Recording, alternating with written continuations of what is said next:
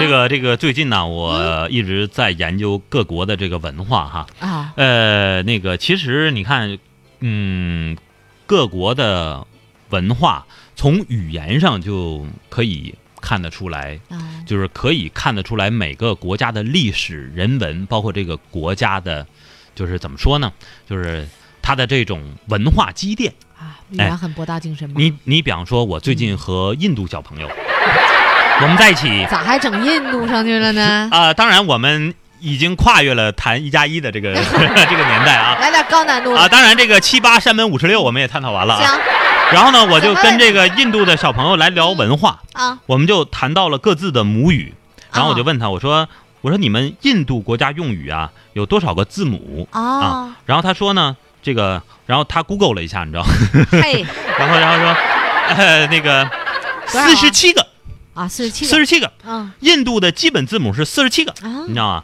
然后说，哎，不错啊，你们比世界上大部分只用二十六个字母的这个人 呢，这个，哎，你们要要高许多，要高许多。啊，哎，这个印度小伙伴特别的兴奋啊，怎么了然后反问说，哎，你们中国普通话有多少个基本字儿啊？啊哎，我百度了一下，你知道吗啊？八万五，嘿，八万五，你知道吗？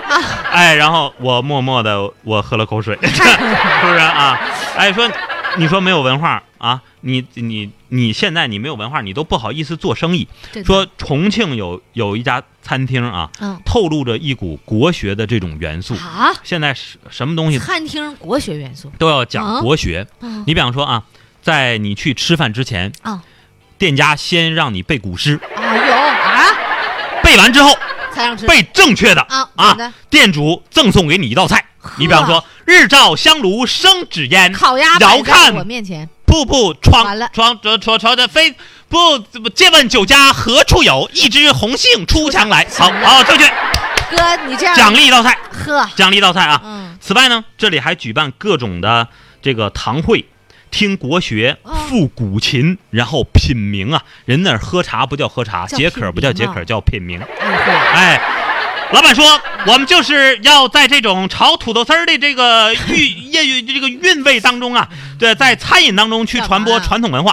喝呵，啊真够能想的了你他。说这个玩意儿啊你说你还得上来先背你说个你诗你，那背不是我不图你给我赠那道菜呀，对不我对要脸呢那是。啊你说你做菜就做菜呗，你干嘛要在我们面前炫耀你啊是一个学霸呢？啊嘿，说得好，我跟你讲，在这个餐厅里怎么啊，的？小学生能撑死，大学生能饿 死。你这个玩意儿全给小学生准备的吗？我女儿今年三岁，会背二十多首唐诗，真的，真的。哎呀，比我背的多呀哎呵。什么那个什么什么什么什么了，那个那个不不那个呃遥知兄弟登高处，遍查茱萸少一人。人人人前两句都会，那个什么，你这点玩意儿春呃全是上节目之前跟你姑娘春那些风学不的度啊玉门关啊，因为我我我是硕士文凭，是 不是？所以说，朋友们说了这么多啊，嗯多算计算计自己的人生。对，你受过的苦、吃过的亏、担过的责、扛过的罪、忍过的痛都不白受。嗯哎，到了最后，它都会变成光，照亮你前进的 路。